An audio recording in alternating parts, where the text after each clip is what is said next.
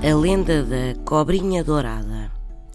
Conta-se que, em tempos, existiu junto a uma localidade algarvia um grande barranco por onde todos tinham medo de passar porque se dizia estar encantado.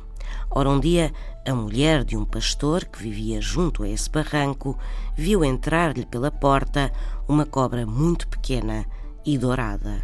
Como o animal era pequeno, a mulher não teve medo e até lhe deu um pouco de leite.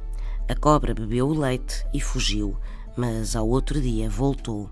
A mulher do pastor deu-lhe de novo um pouco de leite e depois, quando a cobra começou a fugir, seguiu-a.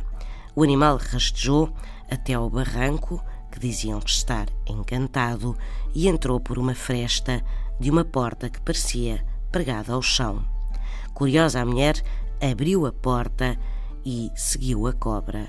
Desceu por um túnel e no fim encontrou um grande palácio dourado que tinha à porta uma criança, um pequeno Moro. O Moro ofereceu à mulher do pastor um cofre cheio de moedas de ouro e, quando a mulher lhe perguntou a razão de tal dádiva, o pequeno Moro contou-lhe que afinal era a cobra a quem ela tinha dado leite e que por isso mesmo, por lhe ter dado atenção e não ter fugido, o tinha desencantado, e daí o presente. São histórias assim mesmo.